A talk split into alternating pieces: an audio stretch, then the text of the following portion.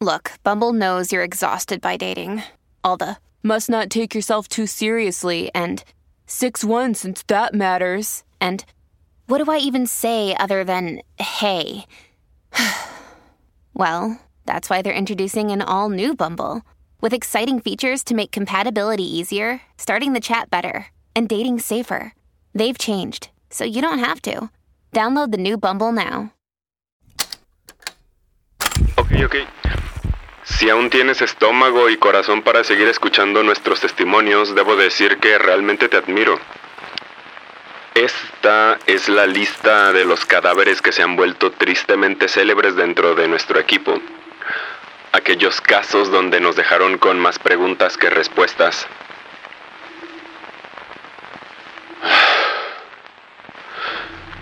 Los restos de un adolescente encontrados un año después de su desaparición.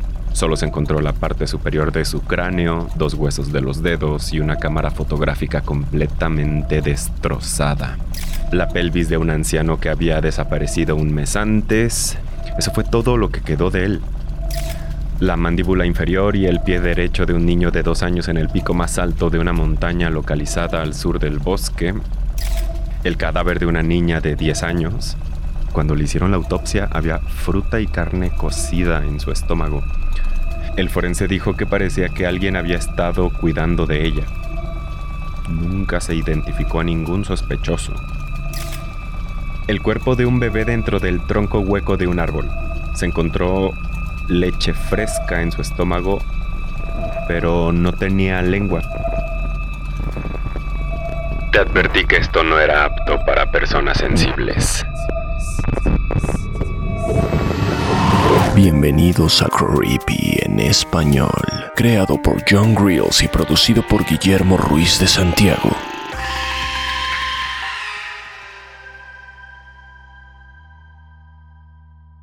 Desapariciones y misterios en el bosque, parte 3. Escrita por Sir Andresque Woods. Narrado por Ginette Zavala, Fernando Hernández, Edgar Cañas. Traducción. Guillermo Ruiz de Santiago. Sí, yo también tengo mis propias experiencias con esas extrañas escaleras. Bueno, no es algo que me haya pasado a mí, sino a, a otro rescatista. Le sucedió en su primer año trabajando para el Departamento de Búsqueda y Rescate. Su entrenador le dijo lo que nos dicen a todos cuando entramos a trabajar aquí, que si veíamos unas escaleras a mitad del bosque, nunca nos acercáramos, que no las tocáramos y mucho menos que bajáramos por ellas. Y durante el primer año, él hizo exactamente eso, hasta que la curiosidad le ganó.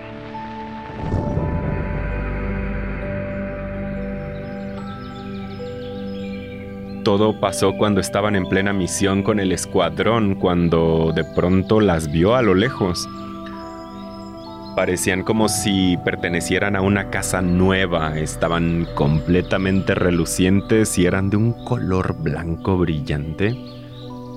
Tanto le habían advertido sobre no acercarse a ellas que cuando por fin lo hizo, esperó que algo le sucediera como que le sangraran los oídos o que se desmayara, pero no sintió nada.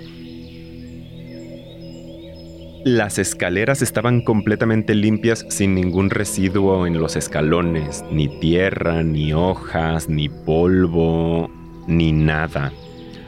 Tampoco parecía haber signos de actividad animal o de insectos en ellas, lo cual le pareció sumamente extraño. Aún así, bajó el primer peldaño, luego el siguiente. Sus sucios zapatos ensuciaban esas inmaculadas escaleras. No estaba seguro de lo que le iba a pasar. ¿Acaso iba a ser de pronto succionado por esa absoluta oscuridad a la que conducían? Bajó un par de escalones más pudo sentir una ráfaga de aire extremadamente frío, sabía que tenía que alejarme cuanto antes, dijo. Lo describió como la sensación que tendrías si estuvieras entrando a un edificio gubernamental secreto.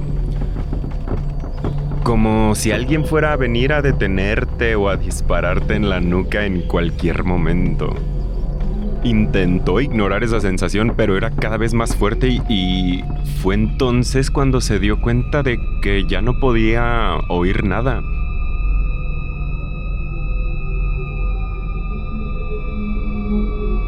Los sonidos del bosque habían desaparecido y no podía oír ni su propia respiración. Comenzó a marearse y a dejar de percibir el mundo a su alrededor, pero antes de dejarse caer hacia el negro vacío de las escaleras, reunió todas sus fuerzas y subió corriendo de nuevo al bosque. Pero la historia no acaba ahí. Cuando este rescatista se reunió con su supervisora, ella tenía una mirada de enojo. De alguna manera la supervisora sabía lo que había hecho te, has acercado a las, escaleras, ¿verdad? Le preguntó, aunque más que una pregunta era una afirmación. ¿Cómo lo, lo sabes? Le preguntó. La supervisora simplemente respondió. Porque la nariz, Porque la nariz te, está sangrando. Si, vuelves a hacerlo, estás despedido.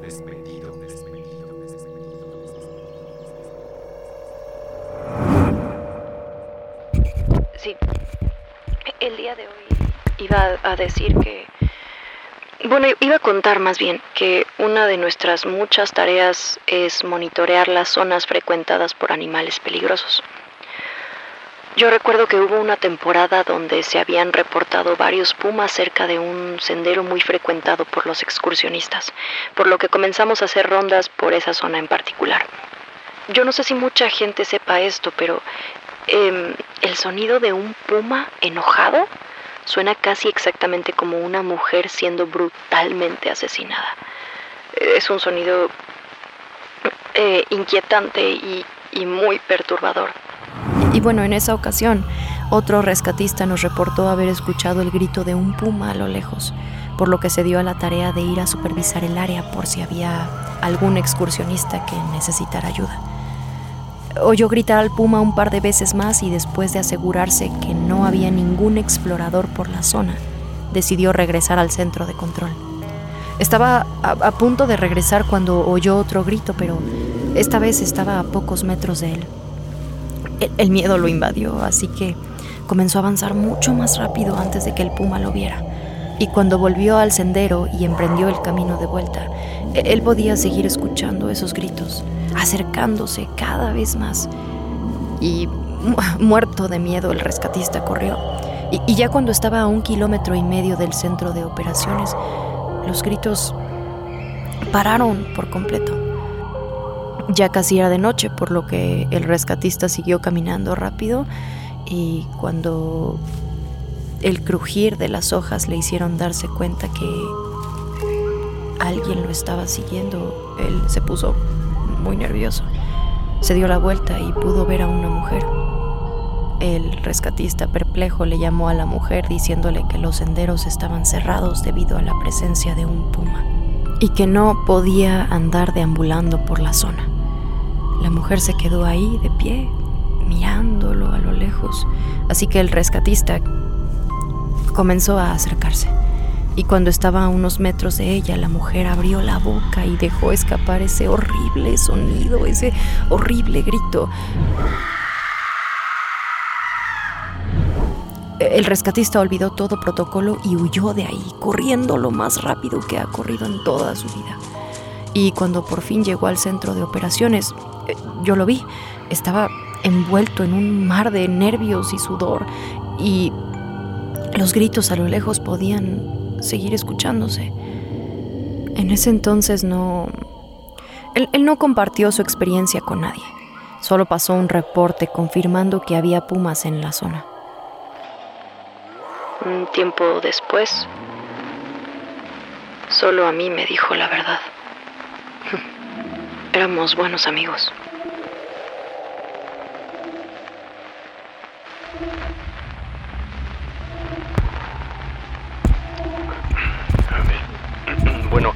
Esta historia no la viví yo, sino una de mis compañeras, ¿ok? Ella lleva años en esto y tiene muchas historias que contar, pero no se atrevió a dar su testimonio. Aún así, bueno, como sea, me dio permiso de contar sus experiencias. Mira, su época menos favorita del año son las nevadas, ya que es el momento donde ha tenido los casos más traumáticos. Como por ejemplo el caso de, esta familia donde el padre decidió desafiar las recomendaciones de los expertos y como sea decidió llevar a su familia por el bosque, justo el día después de que cayera esta gran nevada. La nieve no permitía ver dónde pisaban, por lo que cayeron accidentalmente en un barranco a varios metros de profundidad. Los padres mm, murieron en el acto debido al impacto de las rocas. Uno de los niños también murió, pero los otros dos sobrevivieron. Uno tenía una pierna rota y costillas fracturadas, el otro estaba casi ileso. Claro, salvo múltiples rasguños, una esguince de tobillo, una cosa así. Este niño, que estaba más o menos bien, intentó buscar ayuda, pero una tormenta de nieve se lo impidió. El niño murió congelado. Pero lo que hace a este caso muy particular fue la posición en la que se encontró. Estaba sentado, abrazando sus rodillas. Aún tenía lágrimas congeladas en sus mejillas y sus ojos aún reflejaban el terror que sintió en sus últimos momentos. ¿Acaso es el miedo de saber que la muerte está cerca? o, tal vez vio algo antes de morir. Hmm. Yo no lo sé, pero bueno, otra de las experiencias que me compartió mi compañera fue el de un alpinista experimentado que había sido reportado por su esposa como desaparecido. Era invierno, entonces bueno, el, el bosque estaba completamente cubierto por nieve. La blancura le daba un aspecto bastante inocente a este horrible lugar. Cuando los rescatistas comenzaron a seguir el rastro del alpinista, no tardaron mucho, pero encontraron un camino de sangre. A medida que avanzaban empezaron a ver pequeños trozos de tejido humano. No sabían exactamente de qué parte del cuerpo procedían, pero cuanto más lo seguían, más aumentaban Siguieron el rastro de sangre hasta una zona bajo un acantilado y encontraron el cadáver del alpinista. O más bien, lo que quedaba de él. Su cadáver estaba tumbado boca abajo, con un brazo estirado hacia adelante, así como, como, si hubiera muerto arrastrándose y, y tenía la misma expresión de terror que el niño que había quedado congelado. Mi compañera dice que miró más de cerca y pronto se dio cuenta que el alpinista estaba destripado parcialmente. El rastro de tejido era parte de sus órganos internos. En fin, nunca lograron descifrar si había sufrido un accidente o había sido atacado por un animal o, o lo que sea que ronde por ese bosque.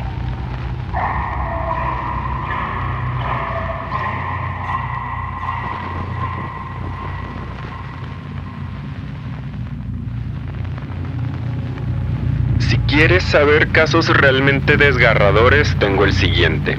Un grupo de adolescentes van al bosque a pasar una tarde para conectar con la naturaleza. Uno de ellos decide ir a explorar y desaparece. Una búsqueda masiva empieza, pero no encontramos ningún tipo de rastro. Ni siquiera los perros de rescate detectaron nada. Después de un operativo de dos meses, la búsqueda se suspende y se le declara fallecido. La familia del chico y sus amigos deciden instalar un monumento en su memoria en el último lugar donde se le vio y después de tramitar permisos y organizar peticiones en línea, logran que el gobierno los deje colocar su pequeño memorial en el bosque. El día en que por fin pudieron inaugurar el monumento, su familia y sus amigos fueron a dejarles flores Pero después de varias horas de compartir recuerdos y experiencias, uno de sus amigos decide alejarse un poco para tener algo de privacidad y nunca más se le volvió a ver. La historia se repitió exactamente igual, no hubo rastros de él por ninguna parte y los perros tampoco pueden seguir el rastro, por lo que se desata una búsqueda masiva y el caso se vuelve viral en internet y en noticieros. Este es el tipo de cosas que fomenta todo tipo de teorías conspirativas alrededor de este bosque y una vez más, este lugar volvía a ser titulares en periódicos y foros en línea pero cuando creímos que el caso no podía ser más bizarro, sucedió algo. Después de tres semanas, un grupo de voluntarios se topó con el segundo chico desaparecido. Se encontraba oculto dentro de un tronco hueco de un árbol muy, muy viejo. Los voluntarios están sobrepasados por la emoción. Cuando nos contactaron para informar a las autoridades, no podíamos creerlo.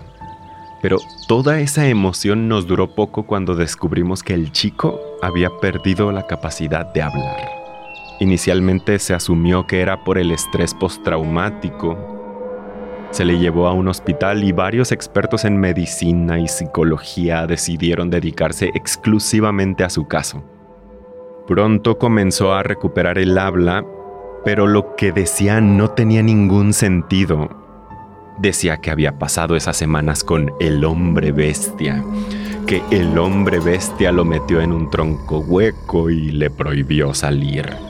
Según el chico, su única fuente de alimento eran las frutas que el hombre bestia le llevaba de vez en cuando y que una vez que intentó escapar, el hombre bestia saltó de los matorrales y emitió un horrible rugido animal a pesar de no tener boca.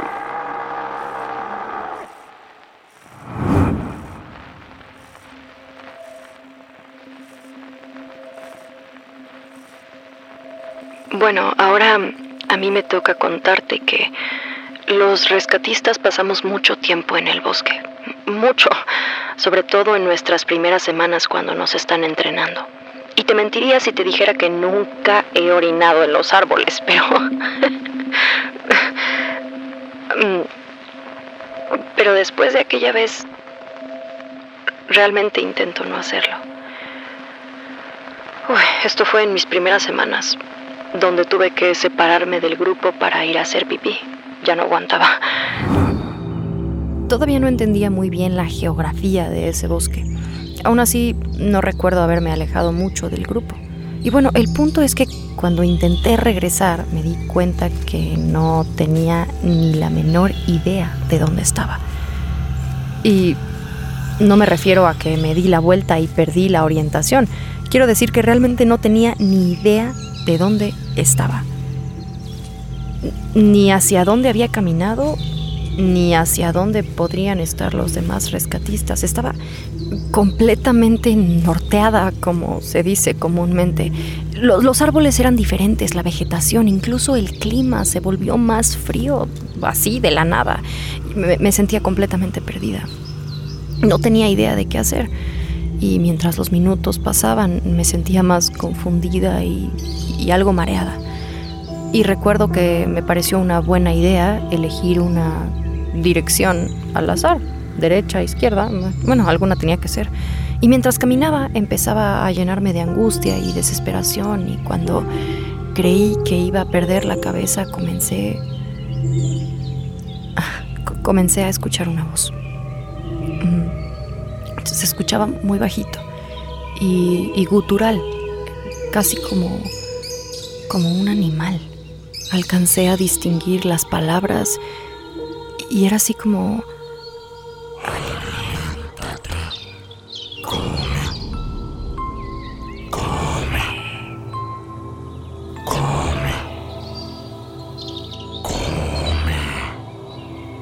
¿La voz venía de mi cabeza? O del bosque. No, no, no lo tenía claro, pero obedecía la voz. Empecé a buscar cualquier cosa que pudiera comer. Y, y, juro que nunca en mi vida había sentido tanta hambre como en ese preciso momento. Era un hambre insaciable que parecía que nunca iba a satisfacerme. Podía haber comido lo que sea que se me atravesara. De, de repente pude ver algo moviéndose en una rama. Era una ardilla. Me avergüenza confesarlo, pero por alguna extraña razón esa ardilla parecía justo lo que mi estómago necesitaba. Así que me acerqué lentamente.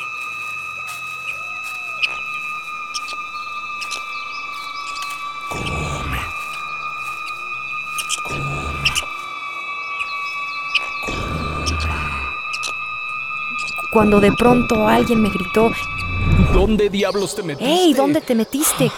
Gracias a Gracias Dios, que a Dios estás que estás bien. Y entonces, como por arte de magia, volví en sí. Inmediatamente me sentí orientada otra vez. Mi compañero estaba bastante molesto y de pronto entendí por qué. Había desaparecido dos días. Ha- Habían incluso armado un escuadrón de búsqueda para encontrarme. A, a mí me costó muchísimo trabajo explicarles lo que me había pasado y quería hacerles entender que no había sido mi culpa, que, que había sido culpa de ese maldito bosque.